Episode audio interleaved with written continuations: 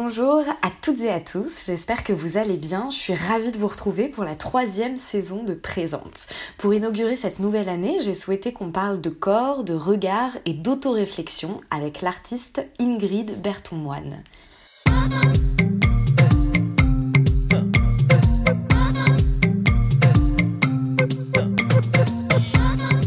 Présente est un podcast dans lequel je souhaite mettre à jour ce qui vient en amont puis en aval de l'art contemporain. Mes questions portent donc rarement sur les œuvres en elles-mêmes, mais davantage sur toutes les réflexions et les doutes qui gravitent autour de celles-ci car ici je m'intéresse d'abord à la manière dont la vie de mon invité impacte son travail, puis à l'inverse, à la façon dont son travail vient impacter sa vie. Dans Présente, j'essaye de mener les conversations comme j'ai l'habitude de le faire en tant que critique d'art dans les ateliers d'artistes ou à la terrasse des cafés, sauf qu'ici nous sommes enregistrés et vous avez la possibilité de tout écouter. C'est grâce à Camille Bréchignac que j'avais invité à réaliser un épisode de Yale Présente que j'ai découvert le travail de Ingrid Berton-Moine. Ingrid, c'est une artiste française basée à Londres qui travaille sur la question du regard que l'on porte sur nos corps en fonction de nos genres respectifs. En fait, je dirais même que le corps est son matériau de prédilection et que les médiums qu'elle emploie, que ce soit la peinture, l'installation ou la photographie, lui servent à expérimenter ce dernier et à questionner les normes et leur impact sur nos comportements. Et ce n'est pas pour rien qu'on parle de corps aujourd'hui, car j'ai l'immense plaisir de vous annoncer que du 21 octobre prochain au 18 décembre se tiendra à la galerie Paris Vengine Romain de Gaulle la toute première exposition dont j'ai assuré le commissariat. L'exposition s'appelle Faire corps, elle rassemble une dizaine d'artistes qui tentent d'aller au-delà des attributs normés du genre et de déconstruire notre regard. L'autre bonne nouvelle, c'est que les plus assidus d'entre vous connaissent déjà un bon nombre de ces artistes, puisque toutes et tous ont été reçus dans Présente. Aurez donc la possibilité de découvrir enfin en vrai les œuvres de Sabrina Bellouard, Koubra Rademi, Marion Munich, Pauline Rousseau et les Agen Schmitter, Hugo Servanin, Abel Techer, Renang et Sarah Trouche. Parmi elles, mon invité d'aujourd'hui qui présente ses neuf sculptures Stingy dont on va notamment parler aujourd'hui. Alors on ne tarde pas plus, je suis ravie de recevoir pour le 29e épisode de Présente l'artiste Ingrid Berton-Moine. Bonjour Ingrid Bonjour Camille, merci. Comment vas-tu? Ça va très bien, merci de m'inviter euh, dans Présente. Je suis ravie de faire, euh, de faire ce podcast. Ça va être trop bien. J'ai ah hâte. J'ai vraiment hâte. Et euh, j'espère que le son est bon pour vous, chers auditeurs, parce que du coup, qu'on vous explique un petit peu, Ingrid du coup est à Londres, moi je suis à Paris, et du coup on a fait tout un setup incroyable pour pouvoir un, pour pouvoir avoir un son correct. Correct, je vais arriver. Je, je bégaye sur tous les mots, ça va être super. bon, on commence? T'es prête? Ouais. Ouais. Allez. Euh, bon, j'ai pris énormément de plaisir, Ingrid, à, préparer cet épisode et je pense que c'est notamment dû au fait que ton travail, euh, s'il aborde des questions politiques, est empli euh, d'humour et de dérision. Tu parles de sujets qui m'énervent beaucoup, comme la domination masculine, mais tu arrives à faire ça d'une manière euh, irrévérencieuse, ce qui fait que c'est parfois assez drôle de ce que tu présentes. je lisais par exemple dans la revue anglaise Open Space que, tu, que ce qui t'inspirait le plus, c'était la misogynie de la langue française mais aussi la tour Eiffel que tu vois comme euh, un pénis en jupe. Ça, ça m'a fait très rire. Bah je l'avais jamais vu comme ça. Euh, ouais, c'est bizarre. Je sais pas, j'ai peut-être, c'est peut-être une déformation professionnelle. et euh, mais en fait, oui, la langue française, parce que quand tu quand tu vas à l'école, quand tu apprends le français, quand tu apprends à écrire, tu sais cette règle grammaticale qui dit que ah le masculin l'emporte toujours sur le féminin. Tu te dis, c'est quand même un, impact. Euh, Enfin, je sais pas, ça résonne moi quand, quand j'entends cette règle, mais je, je ça me ça m'agace quoi. Enfin, ça me met en colère. Et euh, et en fait, j'ai fait des j'ai fait des recherches là-dessus. En fait, c'est un c'est un académicien qui a décidé, c'était complètement arbitraire, que le caractère masculin était beaucoup plus noble que le caractère féminin et que donc, euh, mmh. quand il y aurait le pluriel, euh, le masculin l'emporterait, tu vois. Donc, c'est quand même une très vieille règle. Mais jusqu'à ce jour, tu vois, elle, influence le langage et la position des, femmes, euh, des femmes aussi, tu vois. Et c'est bizarre parce que, enfin, c'est marrant parce que moi j'ai une fille et je voulais en fait qu'elle aille à, l'école bilingue à Londres. Mais en même temps, euh, ça m'a toujours agacée qu'elle puisse être euh, soumise à cette règle, tu vois. Donc en fait, elle va à une école anglaise, mais je me suis dit ouais quelque part, elle va être, elle va évoluer dans un, un langage qui est un peu plus neutre. Et un mm, peu mm, moins mm, euh, submissif mais surtout, tu sais que c'est des choix, quoi, tout ça. Enfin, euh, le, il y a ce fameux terme autrice que moi j'emploie et que j'emploie enfin vraiment avec avec beaucoup d'énergie et mm. et en fait c'est fou parce que quand tu t'intéresses à l'histoire de ce mot qui que beaucoup considèrent comme étant un mot qui a popé comme ça dans la langue française par enfin qui a été pensé par des folles féministes en fait tu te rends compte qu'il a toujours existé et que c'est encore une fois au XVIIe siècle qu'on prend cette décision de supprimer en fait ce mot parce que bah, les femmes n'ont pas, euh, n'ont pas les capacités d'écrire. Enfin, on considère ça. Donc, euh, donc du coup, c'est encore une fois. Euh, enfin, moi, tu vois, je me souviens de, je me souviens très bien de la fois. je me souviens même, c'était ma maîtresse, Madame Petetin, qui m'avait dit que le, le, le masculin l'emporte sur le féminin. Pour te dire à quel point ça m'avait marqué des gamines. Ce truc, je m'étais dit, mais c'est quoi ça? Tu vois, je, je, me souviens, c'était un des premiers trucs d'inégalité qui m'avait. Mm, mm. Ouais, ouais. Vraiment, ça m'avait marqué alors que, enfin, j'étais, euh, tu vois, je devais être en CE1, CE2, enfin, quelque chose, un truc comme ça, et je m'en souviens encore. Ouais. Euh... Ah, mais je peux te parler de la Tour Eiffel aussi. Parce que ça, c'est aussi assez intéressant. Tu sais, moi, euh, la Tour Eiffel, euh, quand j'étais petite, tu sais, en fait, je trouvais ça fascinant. Hein. C'était, ouais, c'était l'un des plus grands monuments au monde. C'est vrai que bon, maintenant, elle a été vachement rapetissée par tous ces, ces, ces très, très, très grandes euh, phalliques, euh, euh, buildings, tu vois. Mais euh, et moi, j'étais fascinée. Mais j'ai récemment, c'est vrai que je me suis dit, mais en fait, on dirait un phallus avec une, euh, avec une jupe, tu vois. Et, et, ça me ça me fait beaucoup beaucoup rire.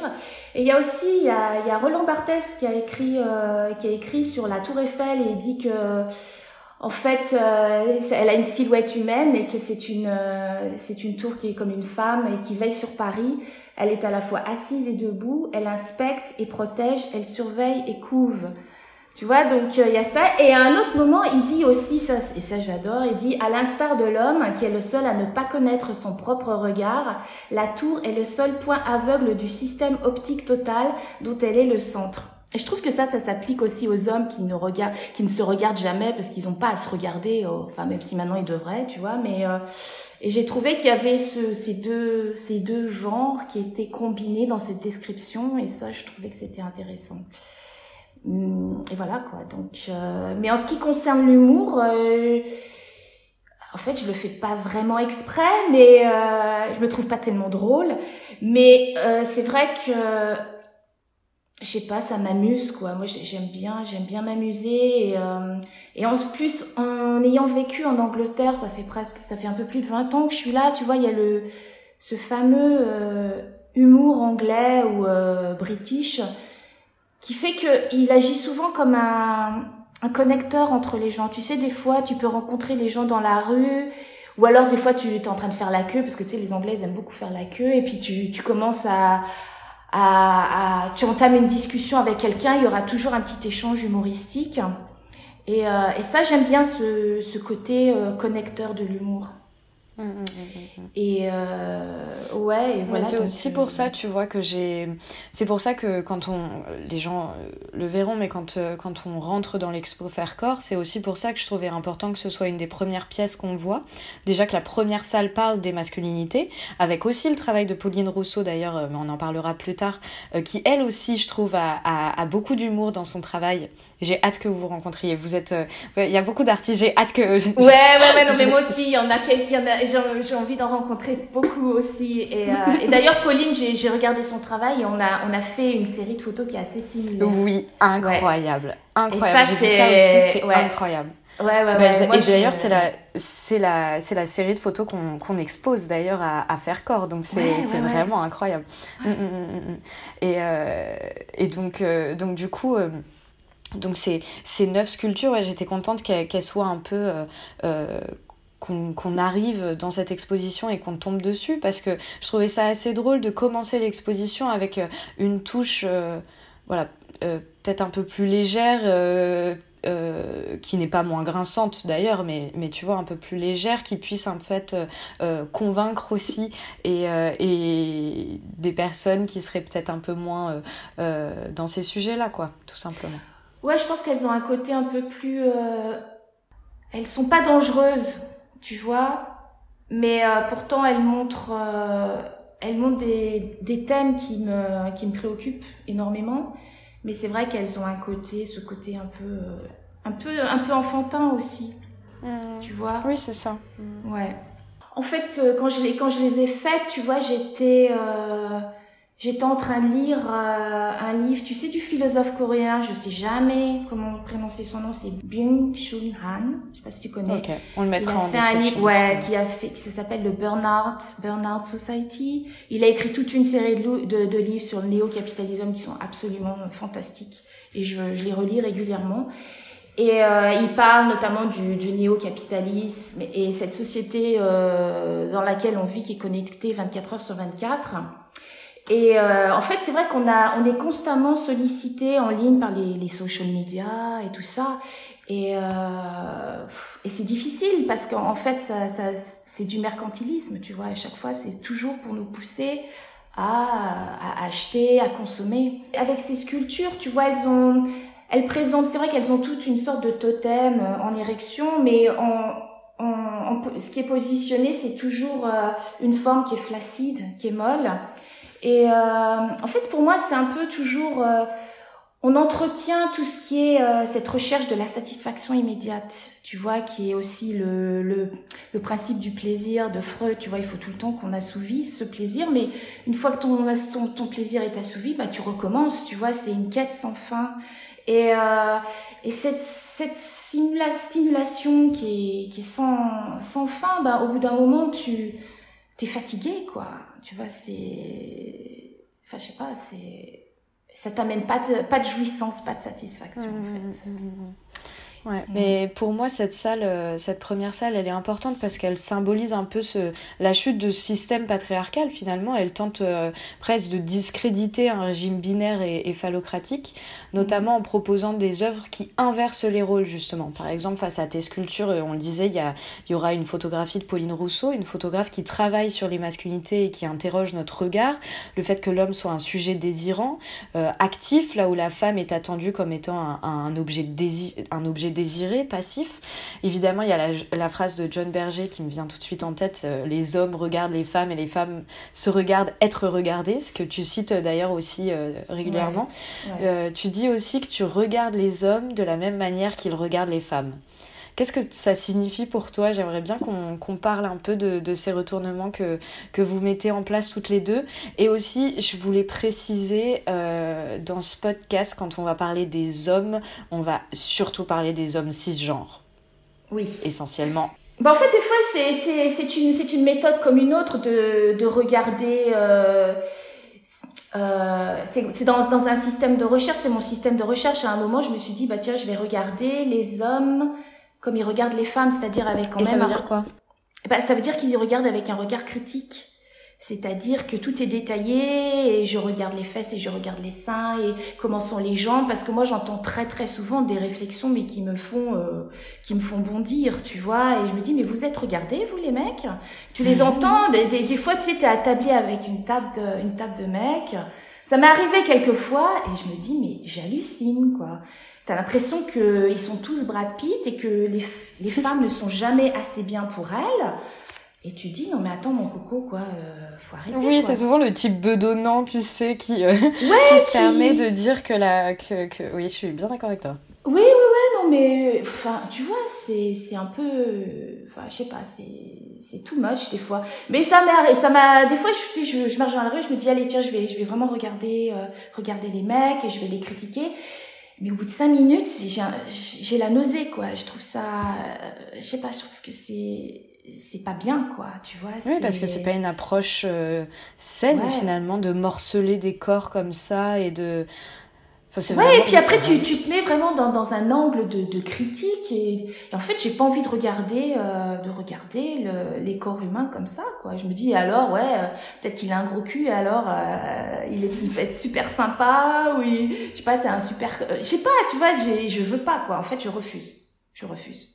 Donc, je trouve ça très bien, ce, et puis tu vois, on a l'habitude, on a l'habitude de voir des corps féminins. Il y en a de partout des corps féminins. Il y en a sur tous les murs des métros, dans tous les magazines. On va te vendre euh, une machine agricole avec une fille à moitié à poil dessus. Tu vois, des fois, euh, ou alors euh, sur des couvertures de livres, ils vont te mettre une fille à poil alors que ça n'a rien à voir avec, la, avec le sujet du livre. Enfin, c'est tu vois, c'est trop, quoi. Faut, faut laisser le, le, corps des femmes un peu, un peu en paix. Même si encore, maintenant, tu vois, ça commence à changer. Tu vois, il y a quand même une évolution dans, c'est plus ce corps euh, blanc, euh, super euh, longiligne, tu vois. Ça commence un peu à, à, se démocratiser. Et ça fait du bien. Et moi, à chaque fois que je vois un corps qui est, qui est pas dans cette norme, et voilà, je me dis, ah, ça fait du bien, c'est, c'est rafraîchissant, c'est, ça met moins de pression et puis voilà ça, ça t'ouvre les ça l'esprit quoi c'est euh, c'est comme ça hein. c'est c'est un corps qui est, qui est moins parfait c'est un corps qui est pas blanc c'est euh, un corps qui est qui est ambigu donc tu vois et ben voilà c'est t'as l'impression que ça, ça offre beaucoup plus de possibilités c'est c'est vraiment ça c'est offrir le un nouveau champ des possibles quoi. Moi c'est vraiment cette phrase aussi que j'ai en tête souvent c'est vraiment euh, euh offrir de, de nouvelles possibilités d'existence tu vois. Ouais. Ah oui, complètement. Et, euh, et, je trouve ça super stimulant, en fait. Tu vois, C'est, mais ah, je suis très contente que tu emploies ce terme parce que je trouve que, tu vois, au-delà même de la question des, inégalités et du coup du fait de vouloir tendre vers une, société plus juste euh, parce que moins normée, etc., euh, je trouve qu'effectivement, même d'un point de vue intellectuel, c'est c'est très stimulant. Enfin, c'est hyper intéressant aussi de, de comprendre euh, comment les sociétés ont été construites, comment les, les, les, les, normes aussi ont vu le jour. Enfin, tu vois, on parlait du terme autrice et de et de et de, de, point de vue grammatical aussi comment la langue euh, se rendre compte que voilà c'est pas quelque chose qui est qui est neutre c'est pas quelque chose qui est naturel c'est aussi une construction sociale c'est aussi euh, des normes qu'on qu vu le jour petit à petit et, euh, et c'est aussi politique quoi. Donc je trouve ça hyper intéressant aussi que tu dises t'emploies ce terme de stimulant. Ouais, tout peut évoluer aussi, tu vois, le langage évolue, la pensée évolue, il faut qu'il y ait, ouais, faut, faut qu'il y ait plus d'inclusion à tous les niveaux, et enfin, je sais pas quoi, ça me, ça paraît évident et ça me fait très plaisir quand on a ces conversations où tout, enfin, c'est tout à fait évident quoi. Mm. en tout cas, on l'aura compris, le, le corps est, est, au cœur de ton travail. Ça se voit même quand on offre, euh, quand on regarde ces, ces neuf sculptures dont on parlait, Singy. On sait pas trop euh, à quoi on fait face. Peut-être des pénis qui se cassent un peu la figure ou alors euh, même des totems.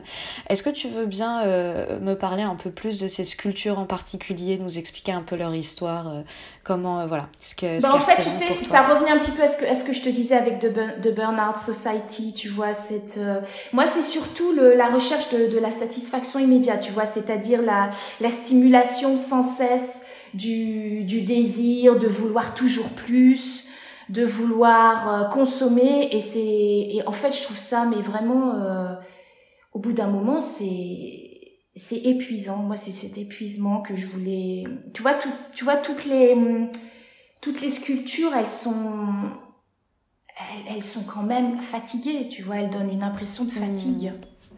Et, euh, et, moi, c'est ça que je voulais mettre en, en, valeur.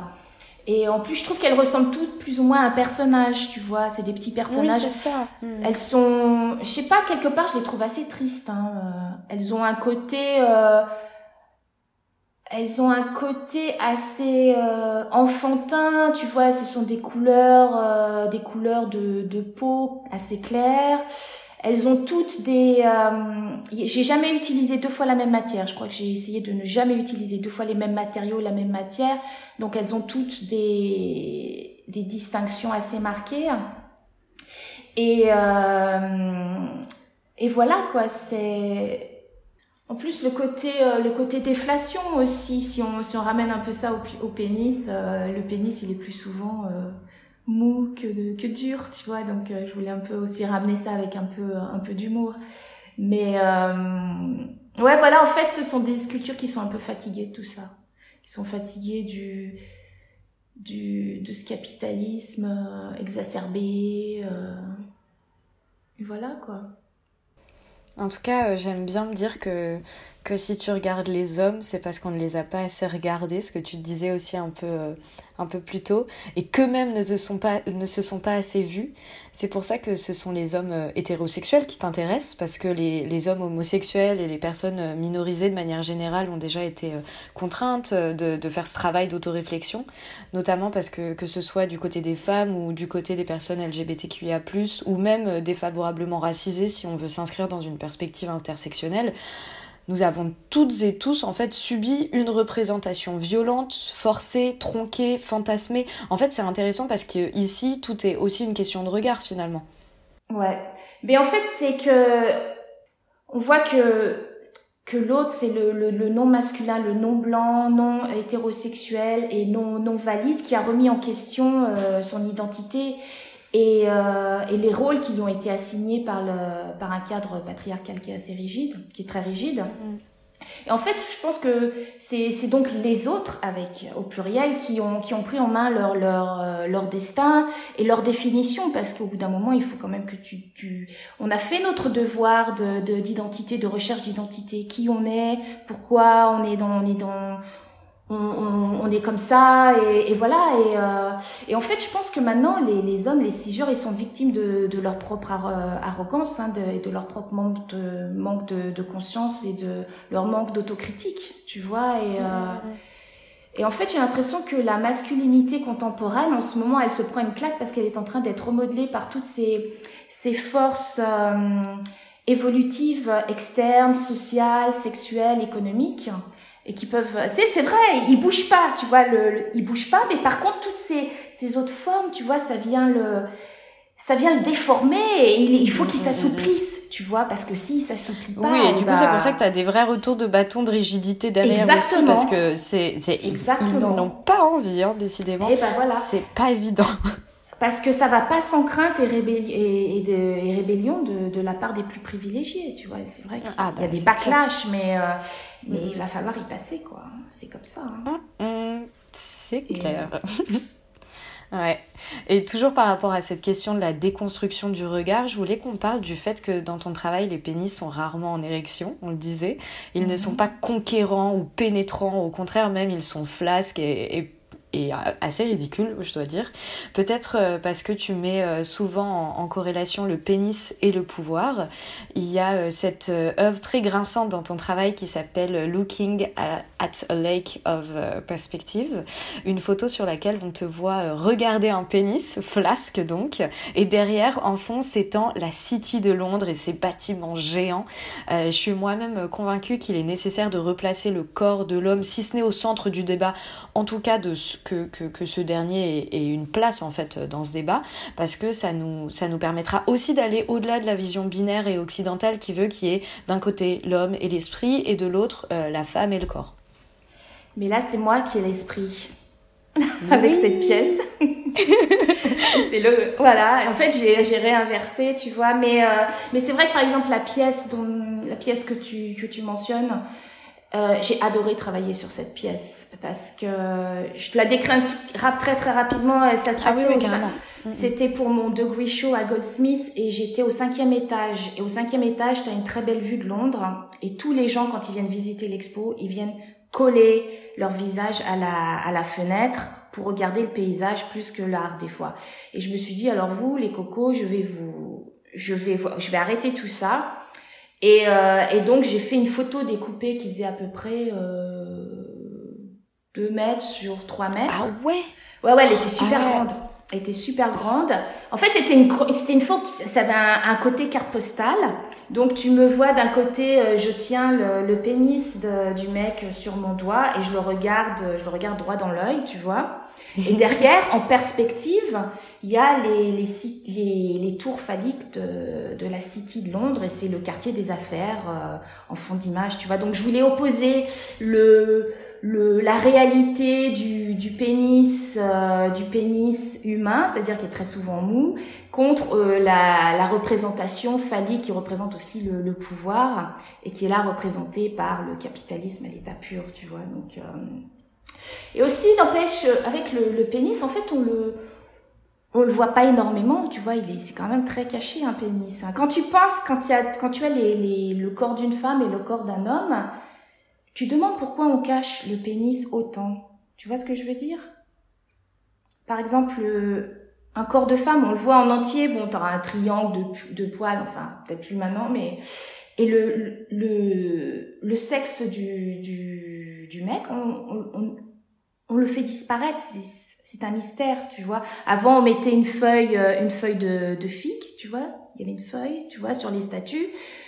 Et là, ou alors il y a une sorte de, de pièce, euh, de pièce de tissu pour tout cacher. Et moi, je trouve qu'en fait, euh,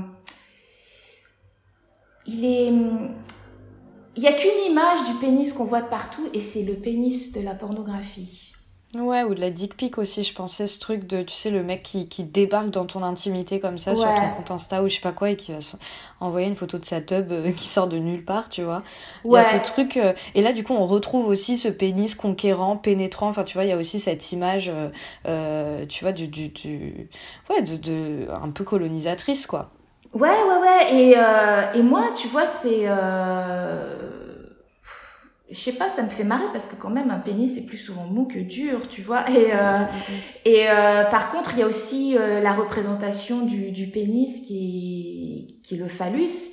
Et en plus, je voulais aussi parce qu'à Londres, là ces derniers temps, il y a eu tellement de constructions de buildings de partout, mais il faut voir quoi, c'est c'est super grand, ils sont très très hauts je sais pas, ça change vachement le, le paysage londonien. la topographie. Et puis, ouais, ouais, ouais, ça te, je sais pas, je trouve ça un peu hostile aussi. Et je sais pas, je voulais, donc en fait, je voulais ramener à ce que c'est, c'est-à-dire un morceau de chair qui est flasque, tu vois, et que faut arrêter avec tout ça, quoi. Et euh, c'est un morceau de chair molle, et c'est tout. Mm. Avant de, de, travailler sur le corps des hommes, Ingrid, euh, c'est le tien, ton propre corps, qui t'a intéressé. J'ai l'impression que ça a eu un, un véritable impact sur toi, de t'intéresser aussi et de te presque de te réapproprier aussi ton corps. Bah en fait, quand, ouais, quand, quand j'ai quand j'ai commencé, quand j'ai refait, quand j'ai repris mes études à Londres, euh, j'ai c'est marrant parce que je suis tombée enceinte dans les premiers mois, les, premières semaines de, ma formation. Tu sais, je faisais une formation de photo. Et donc, c'est vrai que ça m'a, ça m'a poussée dans ce, dans ce chemin. Et le l'une des premières pièces que j'ai fait, c'était de travailler sur les, euh, sur les règles, le sang des règles. Et je pensais, pour moi, au début, ça voulait dire que c'était vraiment une sorte de passeport pour la féminité, etc. Mais c'est vrai qu'en dix ans, c'est un peu, c'est un discours qui a, qui a très vite vieilli, notamment avec, tu sais, le LGBTQA et avec les trans women, tu vois. Maintenant, est-ce que je referais la même série d'images?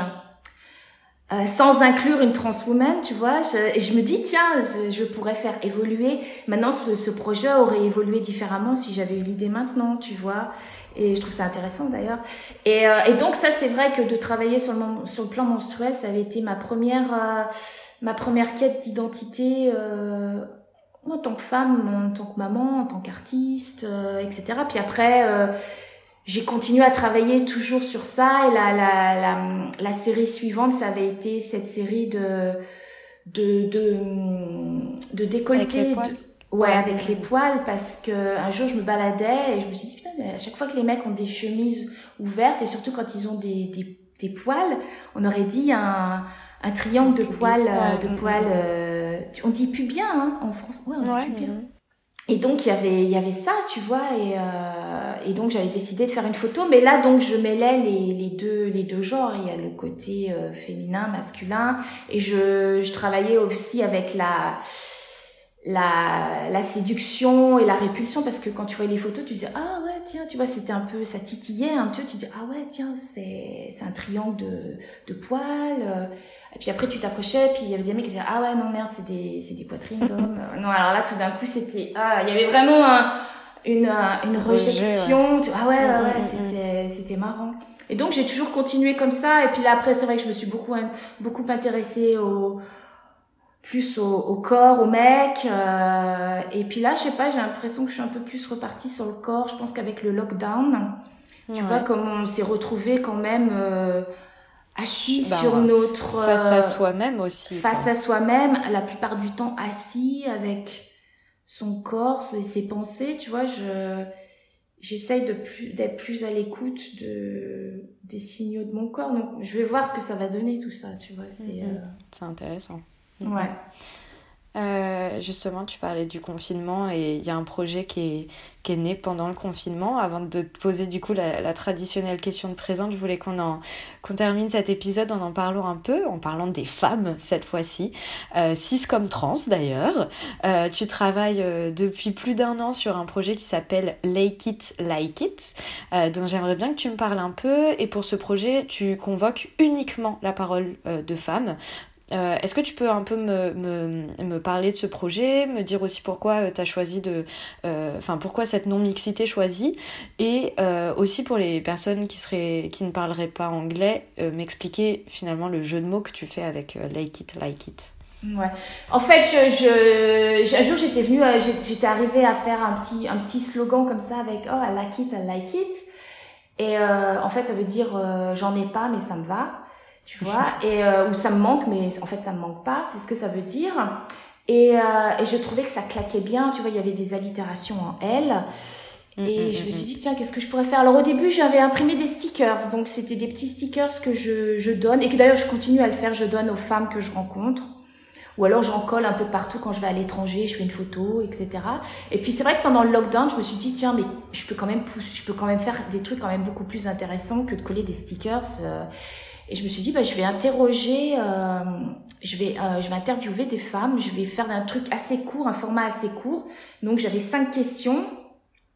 Et j'ai, je me suis, je me suis concentrée sur les femmes qui sont dans le monde de l'art, bon, bah, parce que je travaille là-dedans et que, voilà, et puis qui étaient peut-être un peu plus familières avec la notion de manque et de la notion de, de l'envie de pénis de Freud. Donc, c'est principalement des artistes, des curatrices et des, des autrices. Et, et voilà, donc euh, ça a commencé et puis et puis ça, je continue, je continue, je continue. Et ce qui m'a poussée, c'est que bah, très souvent, quand je me balade dans un musée, bah, j'ai qu'une vision, j'ai une vision qui est principalement masculine de tous ces siècles qui nous ont précédés. Je vois des peintures d'hommes, je vois des sculptures d'hommes, je vois une vision d'hommes. Et moi, je me dis, mais qu'est-ce qu'elles auraient vu, les femmes? Quelles auraient été euh, leurs visions? Par exemple, je sais pas, elles auraient, si elles avaient été, euh, si elles avaient pu euh, euh, peindre des corps, des qu'est-ce qu'elles auraient vu? C'était quoi leur sensualité à elles, tu vois? Euh, Peindre aussi euh, leur expérience. Et voilà, donc ça, ça me, c'est un truc qui me tracasse. Et c'est ce manque de vision de leur part qui me, qui me rend triste. Et mais ça aussi, ça peut aussi se traduire aussi par les, je sais pas, par des, des autrices, des, écrivaines, des, des, scientifiques tu vois, des philosophes, il y en a, il y en a très peu par rapport. Donc euh, c'est, je me suis dit, bah tiens, faire une petite, ma, ma, plateforme à moi, sur, sur euh, Instagram, c'est une plateforme qui est quand même assez, assez modeste, mais je me dis que c'est quand même important de, de continuer et de, et de se, et de d'offrir une, une plateforme aux femmes. Donc euh, voilà, je continue, mais c'est, surtout ce qui a ce qui a motivé ça, c'est ce manque de regard euh, et d'expérience féminine tout au long de ces siècles. Ouais, je me dis qu'on a quand même confisqué à l'humanité tout un, un, champ de réflexion et un imaginaire autre qu'aurait pu être. Euh, Exactement. Et en fait, euh, même quand les femmes avaient des connaissances, euh, un savoir, ça leur a, ça a toujours été confisqué. Tu vois, euh, on parlait des sorcières. En fait, les sorcières, c'était souvent des sages-femmes, c'était souvent des, bien sûr, des infirmières, des, des, sachantes, en tout cas. voilà, elles, elles, savaient, elles savaient. Euh, oui, simplement, elles étaient indépendantes du regard de l'homme, justement. Voilà. Elles étaient euh, sans mari, sans père, elles étaient seules et, et elles avaient ces connaissances-là. Donc, et puis après, ça a été confisqué. Tu vois, ça, ça leur a été confisqué et ça a été réapproprié par par l'homme tu vois. Donc mm, euh, mm, voilà mm, et bon, ça c'est et je me dis moi j'aime pas le j'aime pas le gaspillage de de potentiel. Je je supporte ouais, pas que ce... ouais c'est ça tu vois que ce c'est pas parce que t'es une femme ou parce que t'es t'es t'es t'as pas la bonne couleur de peau, de t'as pas la, t'es pas né dans la bonne condition sociale, ou alors parce que t'es es handicapé, ça veut pas, tu vois, il y a, y a, tout ça et je me dis mais ça c'est un gaspillage, je, je ne supporte pas quoi.